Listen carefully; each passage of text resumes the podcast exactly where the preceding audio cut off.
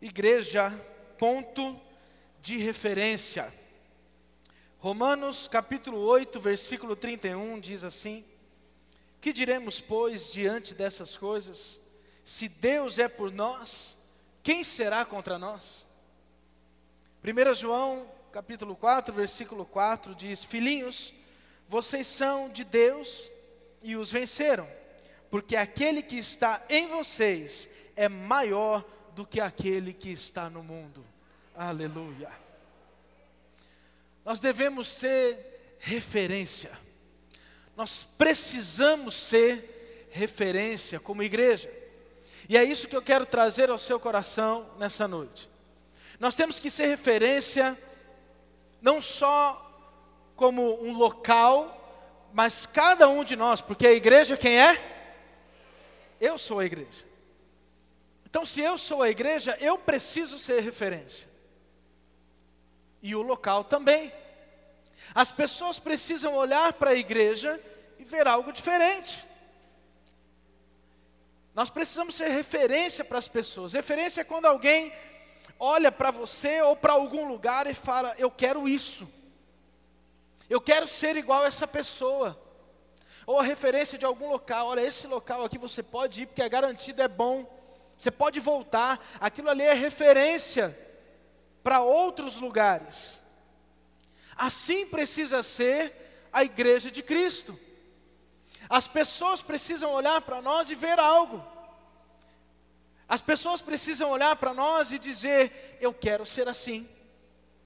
Eu quero ser como essa pessoa, porque ela é diferente, ela tem um sorriso diferente, ela faz coisas diferentes ela fala coisas diferentes, aquilo que ela fala mexe comigo, aquilo que ela faz chama a minha atenção, aquilo é um modelo de vida para mim,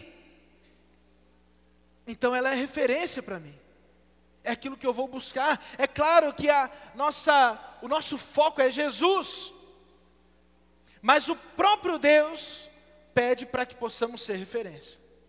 Tem um texto na palavra de Deus, no Novo Testamento, para a igreja que diz assim: seja padrão dos fiéis. Padrão. Pedindo para você ser padrão, ou seja, exemplo, ou seja, referência. As pessoas precisam olhar para você e falar: esse é o padrão que eu quero. Tanto que é da vontade de Deus, tanto está na palavra de Deus, que não só esse texto, mas o próprio Paulo diz: façam o que eu estou fazendo. Olhe para a minha vida. Precisa ter muita ousadia para dizer isso. Mas se nós estamos vivendo de acordo com a vontade de Deus, se nós estamos buscando a vontade de Deus, vivendo uma vida de santidade, buscando essa vitória da nossa carne dia após dia, nós temos autoridade para dizer isso. Para olhar para as pessoas e falar: olha, pode seguir aquilo que eu estou fazendo. A palavra de Deus fala que precisamos ser perfeitos perfeito como Ele é. Aí você fala, ah, mas nós não vamos ser perfeitos, a gente sabe disso. Nós não somos, o único perfeito foi Jesus, e é verdade. Mas quando a palavra diz para sermos perfeitos como Ele é, tem a ver com a sua busca, tem a ver com aquilo que você quer, tem a ver com aquilo que você deseja, tem a ver com o lugar onde você quer um dia chegar, onde você um dia vai chegar. Que quando chegarmos no céu, acabou o pecado, acabou tudo. Aí é só alegria, aí é perfeição de verdade. Mas enquanto isso, nós estamos nessa busca, isso é santidade. Isso é buscar viver uma vida reta diante de Deus. Isso é uma vida perfeita. É isso que diz a palavra de Deus. E nós precisamos então buscar essa perfeição. Se fizermos isso, vamos conseguir ser referência. As pessoas precisam olhar para a igreja e enxergar algo diferente.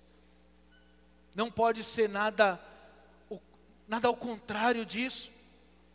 É vergonhoso quando ouvimos pessoas dizendo: se é para ser crente igual o fulano, é melhor não ser.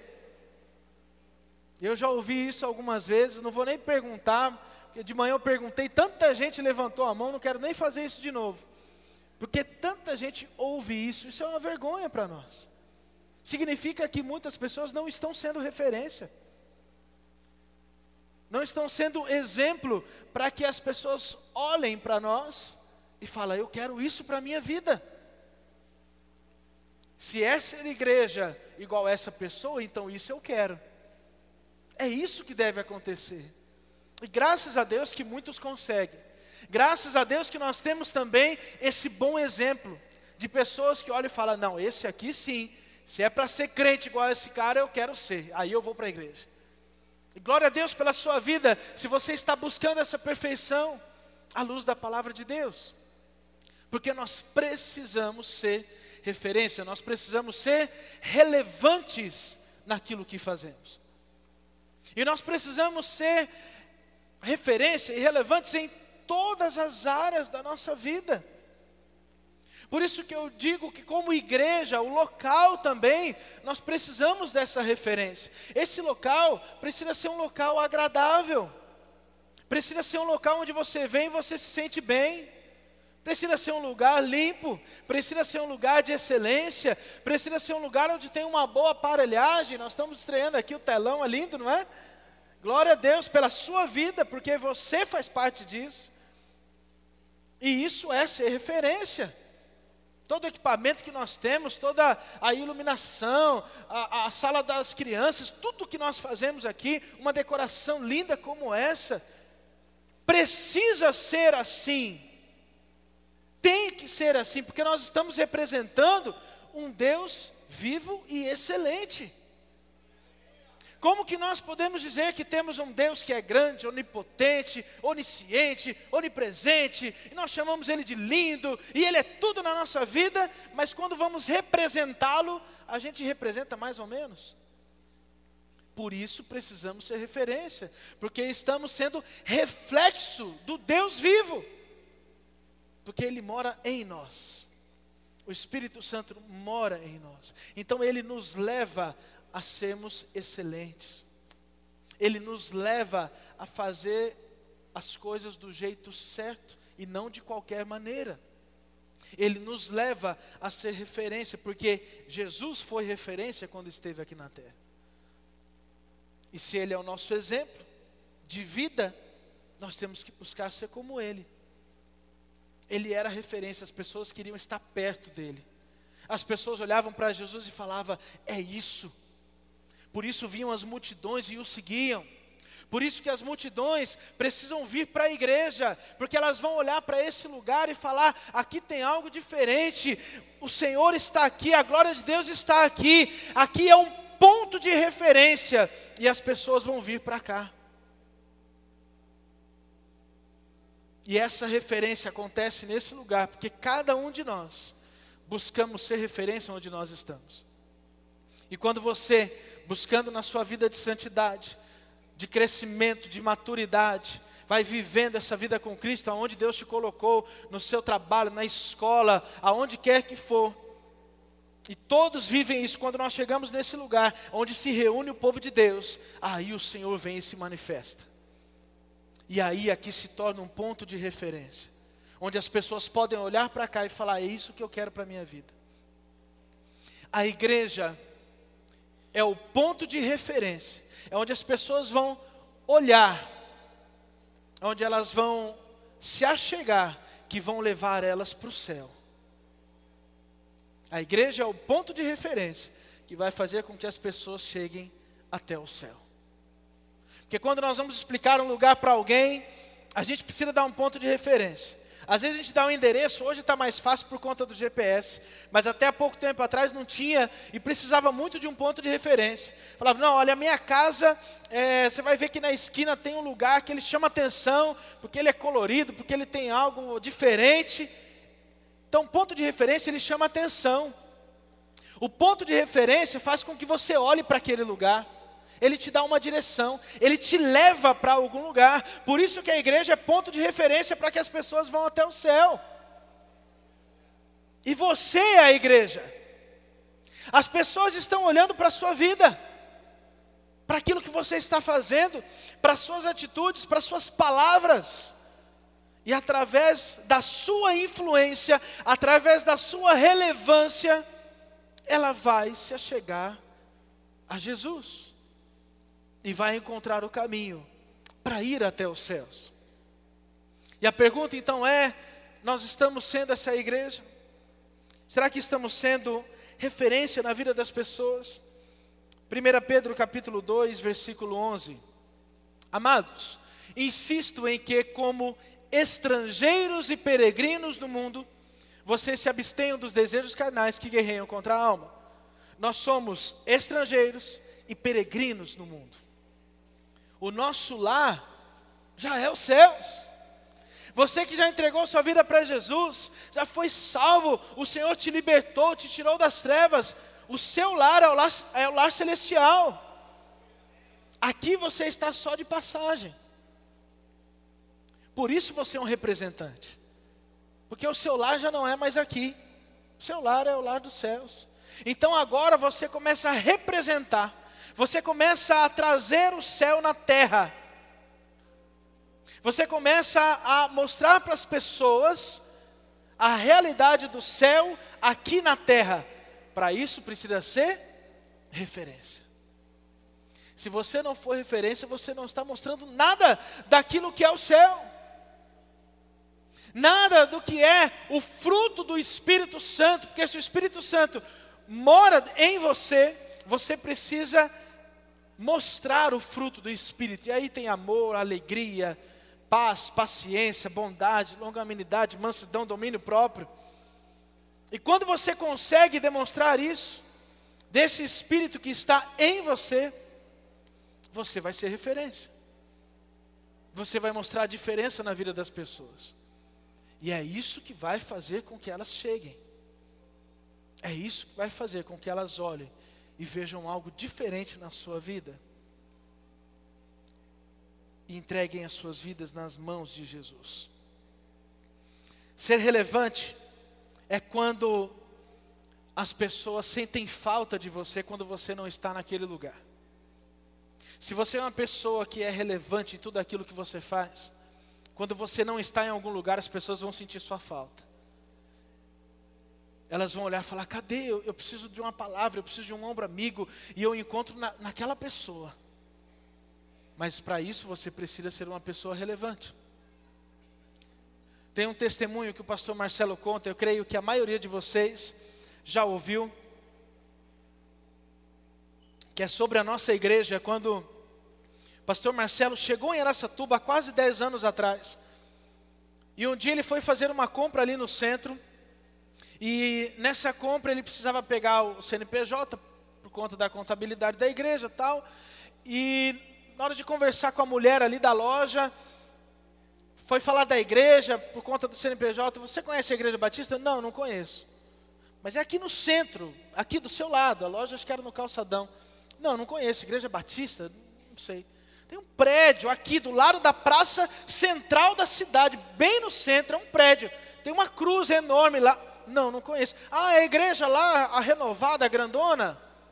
Não, é aqui no centro. Não, não conheço.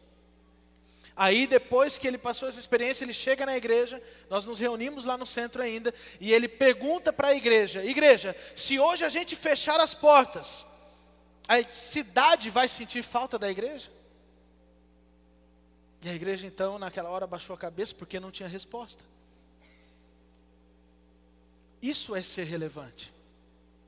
Hoje, se a nossa igreja fechar as portas, a cidade vai sentir falta. Porque hoje nós estamos sendo relevantes. Isso é ser referência. Isso é proclamar a vontade do Senhor aqui na terra. Isso é trazer o céu na terra. E eu pergunto, você, igreja, o que você tem feito? O que você tem sido de relevante? O que você tem feito para continuar esse caminho que a nossa igreja tem trilhado, sendo referência na nossa cidade? Onde as pessoas podem olhar e falar: essa igreja está fazendo algo diferente. Tem um, uma obra social linda que cuida mais de 200 crianças num lugar, quase 20 internos lá no Getsemane, mais crianças lá na, na Polícia Mirim em Birigui, e mais e mais projetos para poder crescer. Essa igreja faz a diferença. E muitas vezes nós criticamos a, a igreja grande. Ah, porque é difícil, ah, porque não é legal, porque não tem muita comunhão. A questão é o foco. Será que o foco da igreja não é ser relevante para alcançar mais e mais pessoas? Ou será que a gente ficar no nosso mundinho, se fechar? Que relevância tem isso? E quem vem, vem, quem não vem também não tem problema. A igreja precisa sair das quatro paredes. A igreja precisa avançar, nós precisamos proclamar o Evangelho, precisamos falar de Jesus para as pessoas, porque elas vão enxergar em nós uma referência, vai enxergar em nós uma diferença. Eu quero dividir essa ministração em dois pontos. E o primeiro é quando não somos referência, e depois, no segundo ponto, nós vamos falar como ser referência. O que nós precisamos ou não fazer para que possamos, na nossa vida, fazer a diferença na vida das pessoas. Quando não somos referência, em primeiro lugar, quando fazemos as coisas de qualquer jeito, relaxado, sem paixão por aquilo, sem diferencial. E isso pode acontecer nos estudos, no trabalho dentro da própria igreja. Quando nós fazemos as coisas de qualquer jeito, no nosso trabalho, é pedido para fazer algo e a gente faz mais ou menos. Como é que nós queremos fazer a diferença se aqueles que estão ao nosso redor não estão enxergando isso lá no nosso trabalho? Se a gente faz as coisas, sabe, não faz além daquilo que poderíamos fazer não demonstramos paixão por aquilo que estamos fazendo. Ah, mas eu não gosto do meu trabalho, meu irmão. Se Deus te abençoou e te colocou lá, você precisa ser bênção naquele lugar, independente se é aquilo que você sonhava ou não. Mas você precisa colocar o seu coração ali, precisa fazer com paixão, precisa fazer com vontade, precisa ter um diferencial. O seu patrão precisa olhar para você e enxergar que você faz algo além daquilo que os outros fazem.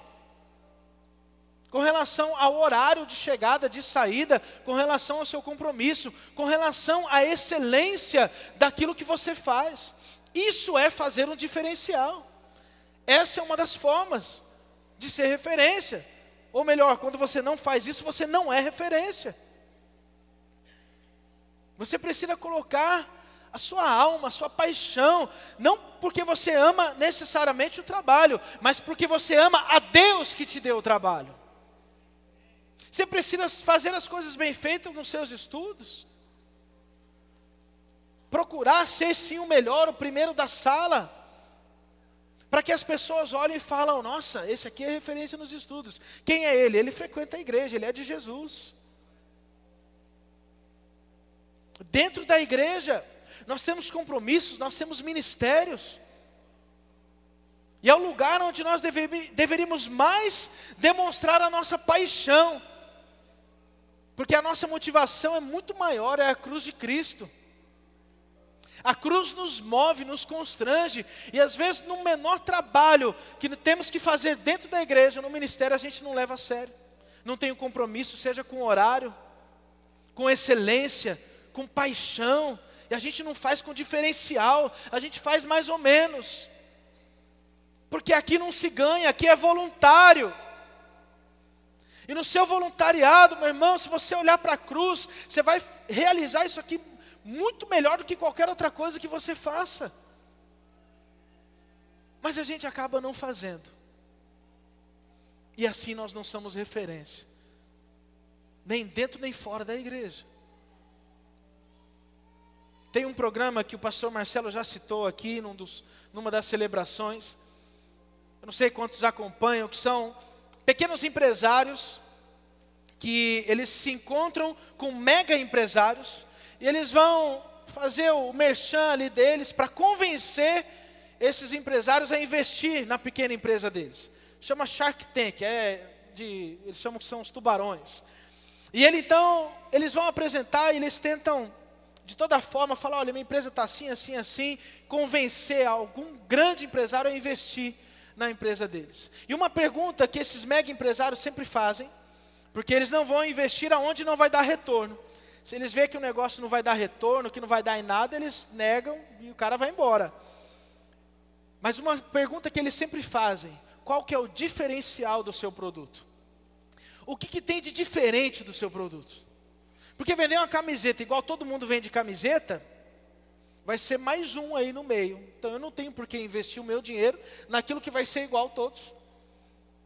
Agora, tem alguma coisa diferente que vai chamar a atenção, que vai crescer? Aí eu invisto. E aí eu pergunto: qual que é o diferencial que você, igreja, tem tido para chamar a atenção daqueles que estão lá fora para vir até Jesus? Qual que é o diferencial que a igreja tem tido para que os investidores lá do mundo olham e eles possam investir na vida espiritual deles, que vai levar eles para o céu?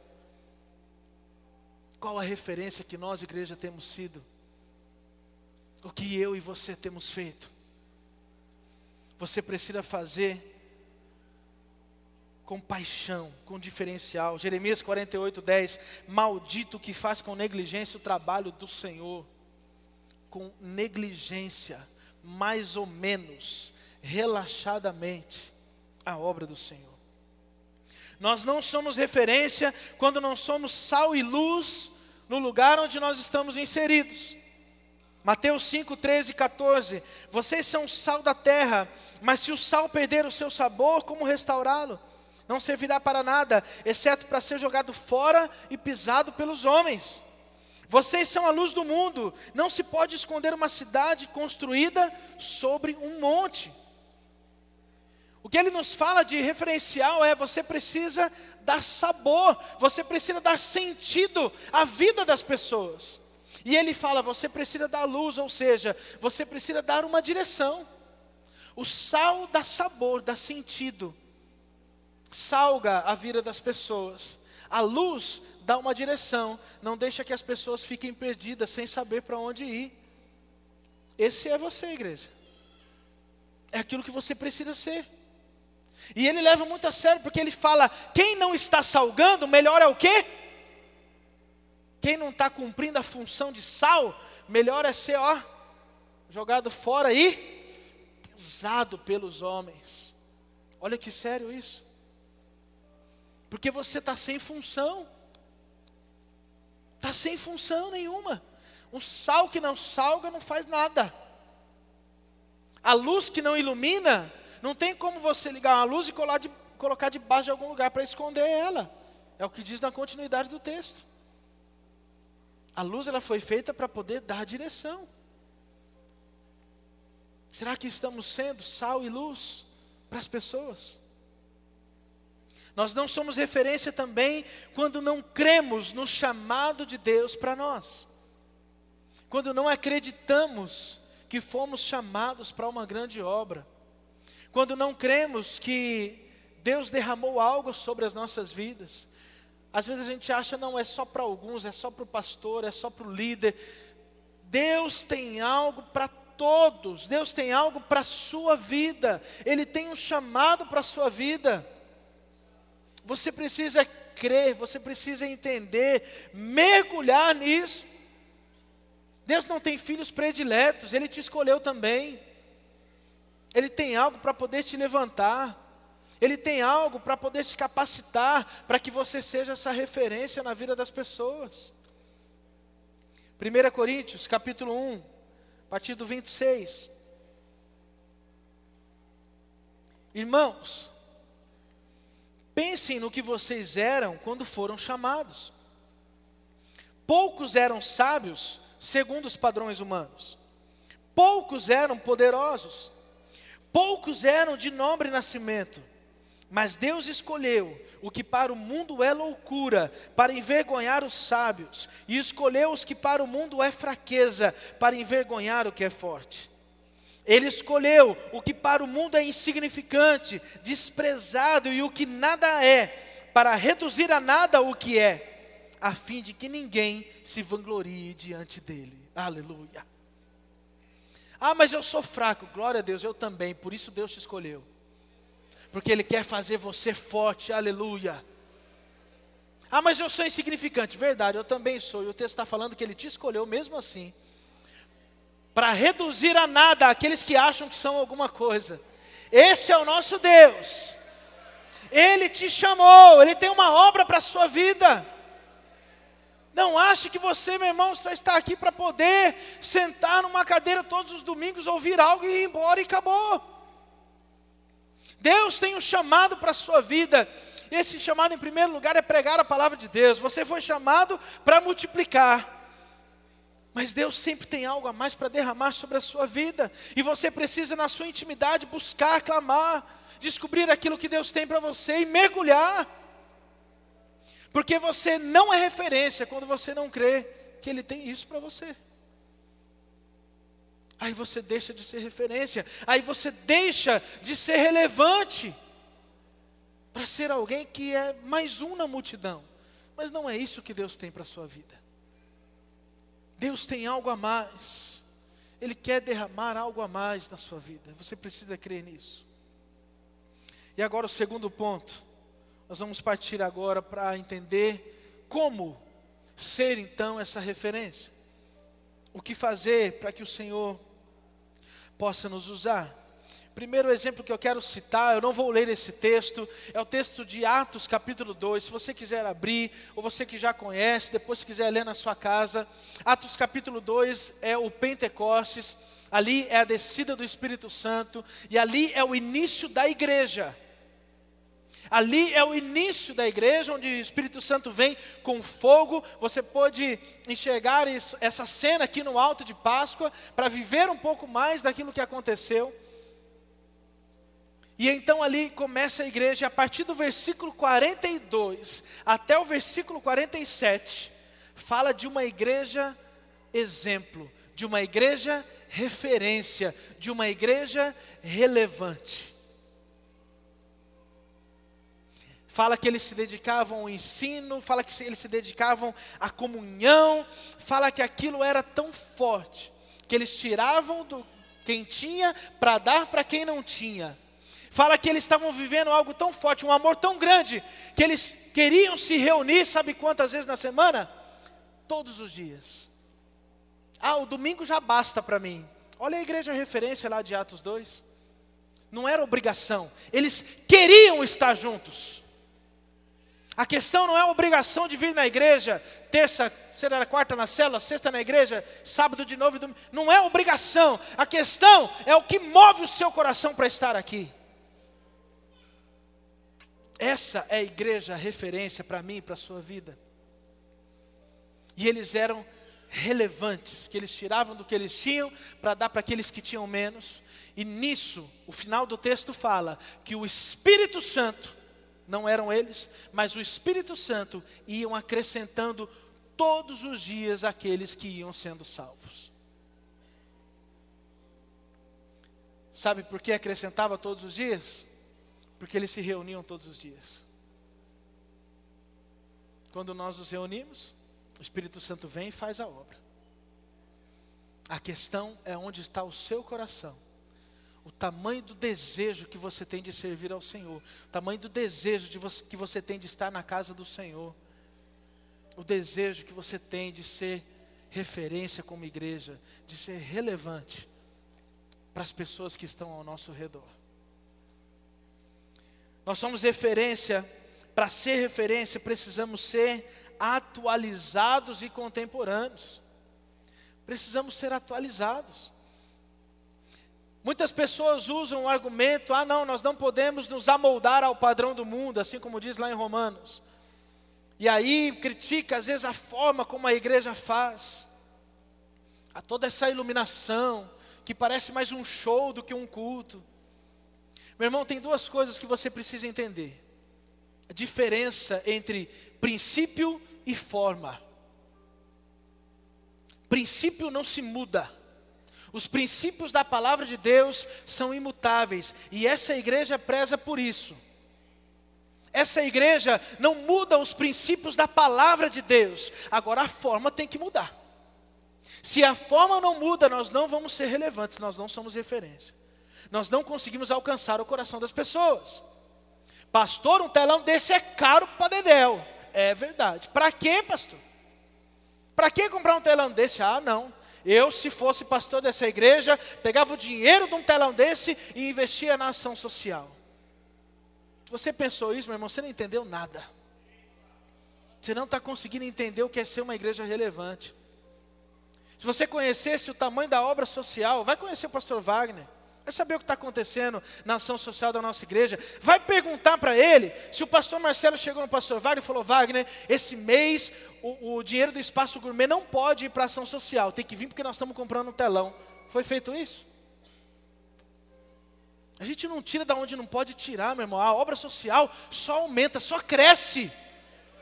Para que possamos essa, ter essa relevância na cidade. Hoje o nosso projeto social, a ABAC está conhecida para honra e glória do Senhor Jesus, por causa da sua vida, porque você tem investido, porque você, igreja, tem investido nessa obra. Isso é ser relevante. Nós precisamos ser referência, meu irmão, em todas as áreas, até na área tecnológica. Eu estava comentando pela manhã sobre música. Eu li um livro há muitos anos atrás, e esse livro estava dizendo sobre a a questão da música dentro da igreja, sobre a música ser um exemplo, um padrão para os de fora. Eu acho que, na verdade, eu não, eu não lembro exatamente, mas que a música boa sempre foi referência dentro da igreja, mas, se eu não me engano, isso é uma realidade, foi uma realidade dos Estados Unidos, não sei hoje, mas a realidade do Brasil, infelizmente, era o contrário. A realidade do Brasil é que os músicos, para poder buscar uma música boa, tinha que pegar na música secular. Aí eu pergunto, qual que é a lógica de um Deus que nós servimos, que você fala que é grande, que tem todo o poder, que é criativo, que derrama da unção, mas da música não, a gente tem que buscar lá fora. Você tem certeza disso? Será que a referência para uma boa música precisa ser a música secular? Onde você não sabe a pessoa que fez, para quem que ela fez, se ela dedicou para alguém, meu irmão.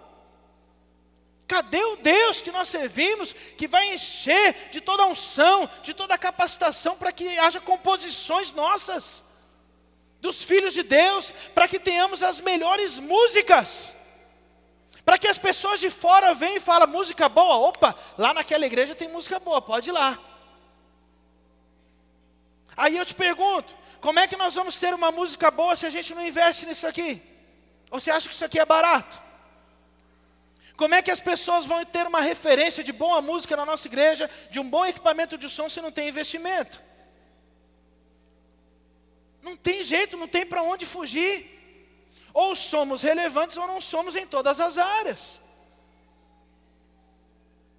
E a nossa mente muitas vezes é fechada para esse tipo de coisa. E a gente não consegue entender. Nós não conseguimos muitas vezes compreender o porquê de tudo isso. Vai falar hoje que a adoração não te tocou de uma forma especial, foi ou não foi? Hoje estava demais aqui. Estava ou não estava? Isso tudo por conta de investimento. Se não tivesse investimento, você tinha até atrapalhado a obra do Espírito aqui, porque você não ia conseguir ouvir lá de trás.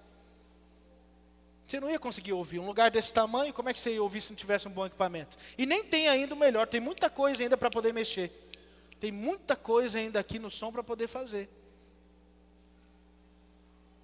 Precisamos abrir a mente e entender o que é ser relevante. Entender o que é ser referência em todas as áreas da nossa vida. Olha o que Paulo fala em 1 Coríntios capítulo 9, a partir do 19. Porque, embora seja livre de todos, fiz-me escravo de todos para ganhar o maior número possível de pessoas. Tornei-me judeu para os judeus, a fim de ganhar os judeus. Para os que estão debaixo da lei, tornei-me como se estivesse sujeito à lei, embora eu mesmo não esteja debaixo da lei, a fim de ganhar os que estão debaixo da lei. Para os que estão sem lei, tornei-me como sem lei, embora não esteja livre da lei de Deus, e sim sob a lei de Cristo a fim de ganhar os que não têm a lei. Para, os, para com os fracos, tornei-me fraco, para ganhar os fracos. Tornei-me tudo para com todos, para de alguma forma salvar alguns. Faço tudo isso por causa do Evangelho, para ser co-participante dele. Sabe o que Paulo está dizendo aqui? ele está dizendo o seguinte: o princípio eu não mudei, mas a forma eu mudei. Ele não perdeu os princípios da palavra para pregar o evangelho, mas ele mudava a forma para alcançar o coração de todos. Porque o objetivo dele, como ele mesmo disse, era ganhar o maior número de pessoas possível. O objetivo da igreja tem que ser esse. Nós vamos mudar a forma se for necessário. Para quê? Para ganhar o maior número de pessoas possível. Mas o princípio não vai mudar. Princípios da palavra de Deus. Outra coisa que precisamos para ser referência, precisamos ser astutos, maduros. Essa palavra vem no meu coração porque muitas pessoas ainda, infelizmente, têm uma ideia de que o cristão ele pode ser passado para trás. De que o cristão ele, é, ele é bobo, ele, ele não vai reivindicar, ele não vai brigar, ele não vai discutir, ele não vai é, é, ir atrás dos seus direitos. Então o crente ele pode ser passado para trás. Essa é a ideia que muitos têm lá fora, vocês sabem disso. E a questão que eu quero trazer aqui não é que você precisa ser grosso com ninguém, que você precisa brigar, bater em ninguém, nada disso. Mas, meu irmão, você precisa ser maduro, você precisa ser inteligente. Dessa forma você vai ser referência. Para que as pessoas olhem para você e falem: opa, esse aqui é diferente. Esse aqui eu não consigo passar a perna dele, não. Onde ele, ele é crente. Ah, bom. Agora a ideia que tem hoje, ah, é crente? Ah, não, pode ir. Eles aprendem lá que se dá de um, uma face, ele tem que dar outra face. Então, pode pisar em cima dele, não dá nada não. Estou falando bobeira ou é isso que a, que a gente ouve aí? Estou falando de vocês, crentes. Nós precisamos ser maduros. Precisamos ser inteligentes. Para que as pessoas olhem e falem, ah, o povo inteligente está dentro da igreja. Ah, o povo ele é relevante, ele, ele faz um negócio demais, está dentro da igreja. Aprendeu dentro da igreja. Cresceu dentro da igreja. Nós temos que nos posicionar. Mostrar que o cristão, o diferencial dele é Jesus. E não é porque tem o diferencial de Jesus que a gente tem que ficar quieto para tudo, meu irmão. Que a gente não pode ir atrás dos nossos direitos. Vou falar mais uma vez, não é para sair brigando com todo mundo, pelo amor de Deus. Eu passei uma situação ontem no trânsito. Trânsito é negócio que pega, né? Só de falar o pessoal já dá uma risadinha. Todo mundo tem problema, os homens principalmente, né? Eu estava ontem saindo de casa e chegando numa rotatória. E aí veio um abençoado de moto e não parou no pare. Mas não teve problema. Não... Só que eu fui querer dar uma. Porque não sei se você lembra do curso que você fez quando foi tirar a carta. Quando você faz o curso, você aprende que a buzina é para quê? Para você evitar o acidente. Essa é a função da buzina. Buzina não é para cumprimentar os outros, não, viu? Buzina é para evitar acidente. E aí, na hora que, que eu fiz? Mandei uma buzina. Para quê, rapaz? O cara ficou bravo. Agora imagina, se o pastor começa a discutir, aí descobre que o cara da moto é da igreja também. Vixe, aí é pior, hein? Aí fica feio. Mas no que eu buzinei, ele começou a buzinar e falar, foi obrigado a ouvir palavrão ainda. Aí peguei na hora, né? Respirei, parei, fiquei quieto. Rapaz, o cara veio atrás de mim. Eu, eu tentei ir embora, né? Veio atrás, veio do meu lado para querer discutir. Eu ó, fechei o vidro, olhei para frente e fui embora. Então, isso, isso é ser inteligente e maduro. Não é você querer ficar discutindo também. E aí, como é que é isso? Homens aí do trânsito. Hã? Como é que está sendo? O que você faria no meu lugar? O intercessor ali fez até mais forte agora a intercessão ali com os braços. Isso aí, meu irmão, é ser referência, é ser relevante. Você não precisa ser querer, querer ser o, o melhor em tudo, mas precisa se posicionar muitas vezes. Precisa se posicionar, precisa ser maduro, precisa ser inteligente. Eu creio, do fundo do meu coração, que nós fomos feitos para governar. Igreja, Deus quer que você governe. Deus quer que você seja líder. Não só dentro da igreja, mas lá fora também. Eu tomo muito cuidado ao dizer isso, porque eu não quero mostrar para ninguém que ah, aquela igreja está pregando que só eles são os bons, que só eles têm que estar por cima. Não é nada disso. Estou dizendo para você, crente, que tem o Espírito Santo dentro de você, ele te dá toda a capacidade para você poder governar, para você poder liderar. Ou você prefere ser governado por esses que estão hoje no poder? Ou você acha que para fazer a diferença na nossa nação não precisariam de pessoas, de homens e mulheres de Deus, que antes de tomar uma decisão, antes de sancionar uma lei ou antes de escrever uma lei, dobrasse antes os seus joelhos e conversasse com o Senhor? Não é para os cristãos então estarem na política? Porque tem gente também que quer separar. Ah, não, o cristão não pode ter nada a ver com a política, aí não pode entrar. Olha a ideia errada. Então você prefere ser governado por eles, então. Por esses que não. Porque a, a questão não é se é esquerda ou se é direita, não tem nada a ver com isso. A questão é se são pessoas de Deus ou não. Talvez, não sei se você já tinha pensado nisso. Mas o que vai transformar a nação não são bons homens, é Jesus Cristo que transforma a nação. Agora, para ele transformar, precisa o quê? Precisa que os líderes sejam homens ou mulheres de Deus. Precisam ser pessoas que buscam o Senhor. Talvez uma dessas pessoas está aqui dentro hoje. Por isso você precisa, meu irmão, querer liderar, querer governar, ser referência, ser o melhor médico, ser o melhor juiz, ser o melhor na sua área, o melhor advogado. Não importa a área, não importa para o que Deus te chamou. Mas você precisa ser bom sim naquilo que você faz. Então isso não é questão de orgulho, não é questão de falar que nós queremos governar, mas nós precisamos governar, porque nós somos daqueles que conhecem a verdade. Nós precisamos buscar isso. Tem um texto que na, na, palavra de Deus que fala da bênção e da maldição. É Deus falando com o povo de Israel. E ele fala: olha, se vocês fizerem do jeito certo, vem as bênçãos. Mas se vocês fizerem do jeito errado, vai vir a maldição. Eu quero ler só dois versículos desse texto, que está lá em Deuteronômio, capítulo 28. Deuteronômio, capítulo 28. Eu quero ler em primeiro lugar o versículo 13. Aqui ele está falando das bênçãos, daquele que obedece. Ele diz assim: O Senhor fará de vocês a cabeça das nações e não a cauda se obedecerem aos mandamentos do Senhor, o seu Deus, que hoje dou a vocês, e os seguirem cuidadosamente, vocês estarão sempre por cima, nunca por baixo. Aí ele continua: Contudo, entretanto, todavia, se vocês não obedecerem, vêm as maldições. Aí tem uma lista das maldições. E aí lá no versículo 44 diz assim: eles emprestarão dinheiro a vocês, mas vocês não emprestarão a eles. Eles serão a cabeça e vocês serão a cauda. Inverteu aí. Ou seja, se tem a bênção de Deus, se você está na obediência, você está governando. Se está na desobediência, você é cauda. O próprio Deus está dizendo isso para o povo de Israel.